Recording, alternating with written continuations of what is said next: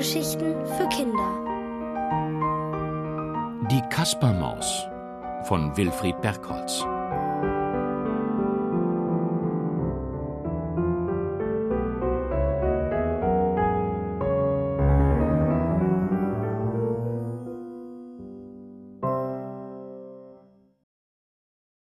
Die Verschwörung Mit der Vorführung der Zauberwaage auf dem Marktplatz hatte Kaspermaus nicht nur seinem Widersacher, dem Trödelhamster, eins auswischen können, das Publikum war so begeistert gewesen über eine Waage, die Leute nicht nach ihrem Gewicht, sondern nach ihren guten Taten wog, dass Kaspermaus am Schluss der Vorstellung drei Taler in seinem spitzen Hütchen fand. So hatte er Geld genug, seine Freunde in den Gasthof einzuladen. Das Hühnchen Loh, das Käseschaf Bäh und natürlich Lilli. Vor wenigen Wochen noch hätte sie lieber einen Bogen um die freche Kaspermaus gemacht, und jetzt saß sie ganz vergnügt an seiner Seite. Hübsch anzusehen, mit der großen blauen Schleife im blonden Haar.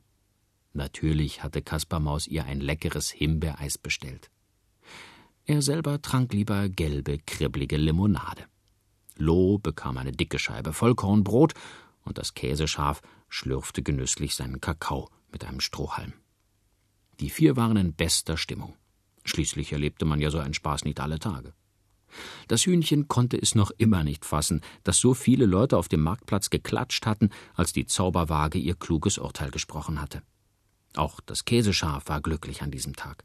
Bisher wurde immer nur die schöne weiche Kuschelwolle von Mäh gelobt, und das tat doch manchmal ein bisschen weh. Aber das war jetzt vergessen. Nun wollten sie fröhlich sein.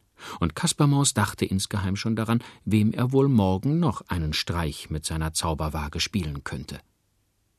Genau zu dieser Stunde hockten Trödelhamster, das Kuschelschaf Mäh und das stolze dicke Huhn Lie in Trödels Schrotthandlung.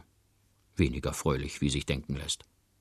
Es wurde langsam dunkel draußen, und so saßen sie bei Kerzenlicht, um zu beratschlagen, wie sie an die Zauberwaage kämen. Denn das war ihnen klar. Das Teufelsding musste verschwinden. Je eher, desto besser. Besonders böse war Lee, denn die Kränkung auf dem Marktplatz saß doch zu tief. Alle hatten über das stolze Huhn gelacht, und dabei hatte Lee doch immer die größten Eier gelegt. So eine Ungerechtigkeit. Ins Gefängnis sollte man die Kaspermaus stecken und die Waage gleich mit dazu. Das wäre die verdiente Strafe. Auch das Kuschelschaf hatte Böses im Sinn. Gefängnis, fand Mäh, wäre noch viel zu gut für die Beleidigung, die es ertragen musste. Aus der Stadt vertreiben sollte man die Kaspermaus. Und Loh und Bäh dazu, die sich so undankbar und so frech gezeigt hätten. Aber Trödel verfolgte einen anderen Plan. Schließlich hatte er den Jubel der Leute auf dem Markt gesehen, und bald waren ja die Bürgermeisterwahlen. Da hätte er doch schlechte Karten, wenn Kaspermaus im Kerker saß. Und ihn aus der Stadt zu vertreiben, hielt er auch für falsch. Womöglich kam Kaspermaus mit der Waage eines Tages zurück. Und was dann? Nein, hier musste eine andere Lösung her. Eine kluge, eine diplomatische. Und Trödelhamster dachte nach und schwieg. Zwischendurch kratzte er sich kurz hinter dem linken Ohr, weil er wusste, dass er dann besser nachdenken konnte. Er kratzte sich wohl dreizehnmal hinter dem Ohr, bis er plötzlich rief Ich hab's. Genau so machen wir's. Das Nachdenken hatte sich gelohnt, denn Trödels Plan war wirklich klug, war listig und nicht ungefährlich.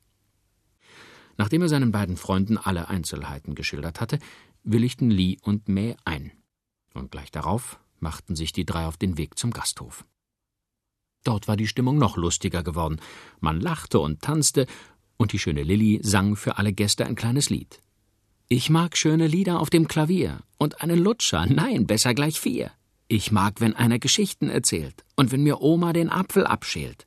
Ich mag ein großes Stück Bienenstich, doch am allerliebsten habe ich. Genau an dieser Stelle polterte es plötzlich an der Tür. Und der Trödelhamster trat ein. Was wollte der denn hier? Lilli verstummte und setzte sich still wieder an den Tisch zu den anderen. Das konnte nichts Gutes bedeuten, wenn Trödel noch so spät unterwegs war. Aber der gab sich sehr freundlich, grüßte nach allen Seiten und wünschte einen schönen Abend. Dann ging er direkt auf Kaspermaus zu und reichte ihm seine große, schwere Hand, um ihm zu dem Meisterstück mit der Zauberwaage zu gratulieren. Dann beugte er sich langsam nach vorne und flüsterte Kaspermaus etwas ins Ohr.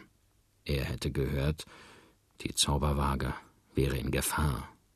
Eine wilde Räuberbande aus dem nahegelegenen Wald sei schon unterwegs, um die Waage zu stehlen.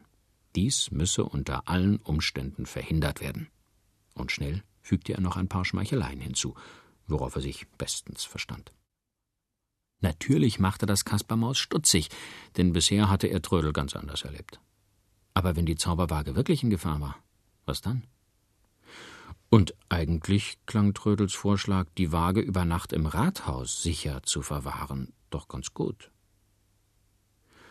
Lilli wollte Kaspermaus noch warnen, denn sie traute Trödel nicht. Aber der Mäuserich stand auf, zog unter dem Tisch die Waage hervor und ging nichts Böses ahnend mit Trödel vor die Tür. Aus der Dunkelheit der Nacht sprangen plötzlich Lie und Mehr hervor, packten die Waage und wollten sie davonschleppen. Aber sie hatten nicht mit Kaspermaus gerechnet. So klein er auch war, er kämpfte so tapfer wie ein Löwe, riss Lie eine Schwanzfeder aus und zerzauste Mähs Kuschelwolle. Entsetzt ließen Huhn und Schaf für einen Augenblick los. Schnell sprang Trödel herbei und packte die Waage an ihrem schweren Eisenstab. Das war ein Ziehen und Zerren, ein Schimpfen und Toben.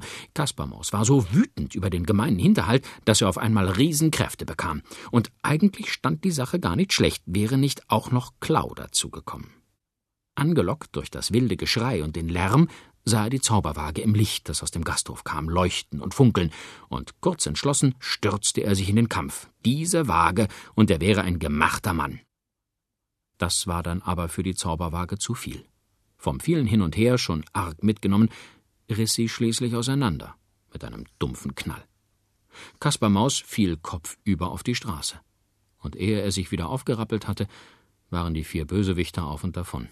Jeder mit einem Teil der Waage. Mäh lief mit der einen Schale davon, Klau mit der anderen. Trödel schleppte den Eisenstab weg und Lie flog mit den Ketten im Schnabel fort. Mit leeren Händen saß Kaspermaus auf der Straße am Kopf eine dicke Beule. Jetzt erst ging die Tür des Gasthofes auf und die anderen kamen heraus. Vor lauter Feiern hatten sie nicht gemerkt, was passiert war. Lilli holte schnell ein feuchtes Tuch und legte es Kaspermaus auf die Stirn. Da war er fast schon wieder getröstet.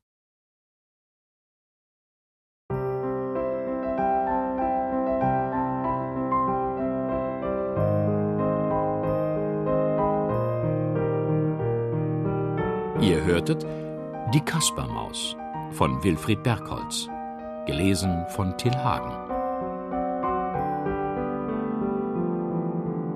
Ohrenbär.